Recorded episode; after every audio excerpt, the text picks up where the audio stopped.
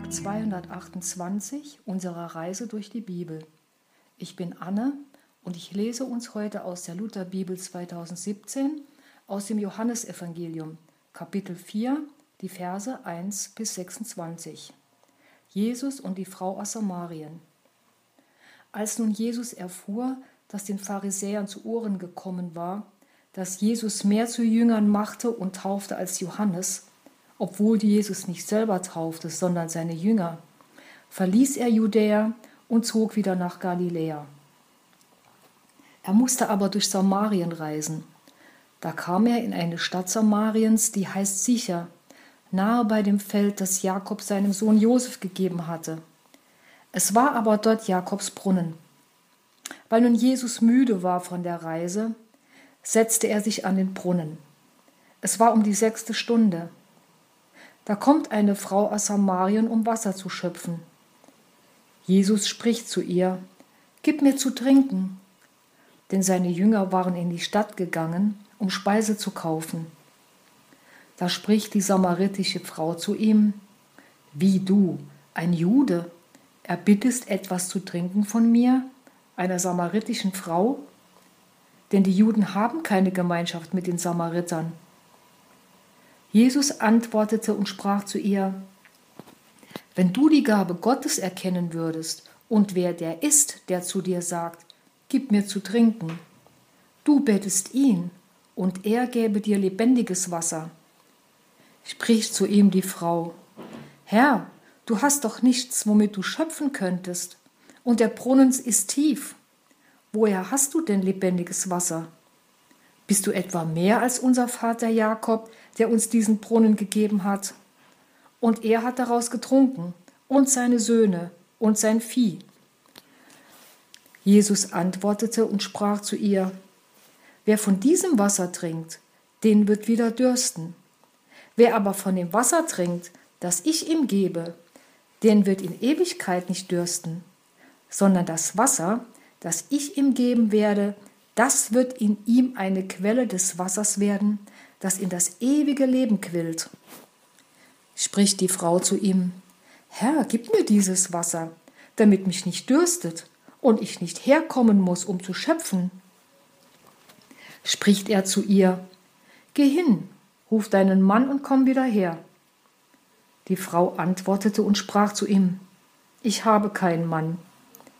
Jesus spricht zu ihr, Du hast richtig gesagt, ich habe keinen Mann. Denn fünf Männer hast du gehabt, und der, den du jetzt hast, ist nicht dein Mann. Das hast du recht gesagt. Die Frau spricht zu ihm, Herr, ich sehe, dass du ein Prophet bist. Unsere Väter haben auf diesem Berge angebetet. Und ihr sagt, in Jerusalem sei die Stätte, wo man anbeten soll. Jesus spricht zu ihr, Glaube mir, Frau, es kommt die Zeit, dass ihr weder auf diesem Berge noch in Jerusalem den Vater anbeten werdet. Ihr wisst nicht, was ihr anbetet. Wir aber wissen, was wir anbeten, denn das Heil kommt von den Juden. Aber es kommt die Stunde und ist schon jetzt, dass die wahren Anbeter den Vater anbeten werden im Geist und in der Wahrheit. Denn auch der Vater will solche Anbeter haben. Gott ist Geist, und die ihn anbeten, die müssen ihn im Geist und in der Wahrheit anbeten. Spricht die Frau zu ihm, ich weiß, dass der Messias kommt, der da Christus heißt. Wenn dieser kommt, wird er uns alles verkündigen. Jesus spricht zu ihr, ich bin's, der mit dir redet. Jesus sitzt am Brunnen und fängt ein Gespräch mit der samaritischen Frau an, die in der heißen Mittagshitze ihr Wasser schöpft vielleicht um den anderen Frauen am Brunnen nicht zu begegnen. Im Verlauf des Gespräches ist es auch erst einmal gar nicht klar, warum er zu ihr sagt, Geh und hole deinen Mann und komm wieder her. Wenn Jesus einen Menschen anblickt und anspricht, sieht er mehr als mit den Augen. Er sieht in das Herz dieses Menschen. Und so auch bei dieser Samariterin, die fünf gescheiterte Ehen hinter sich hat und jetzt in einer wilden Ehe mit einem Mann lebt. Jesus sieht, dass dies das Thema ist, in dem sie Heilung braucht.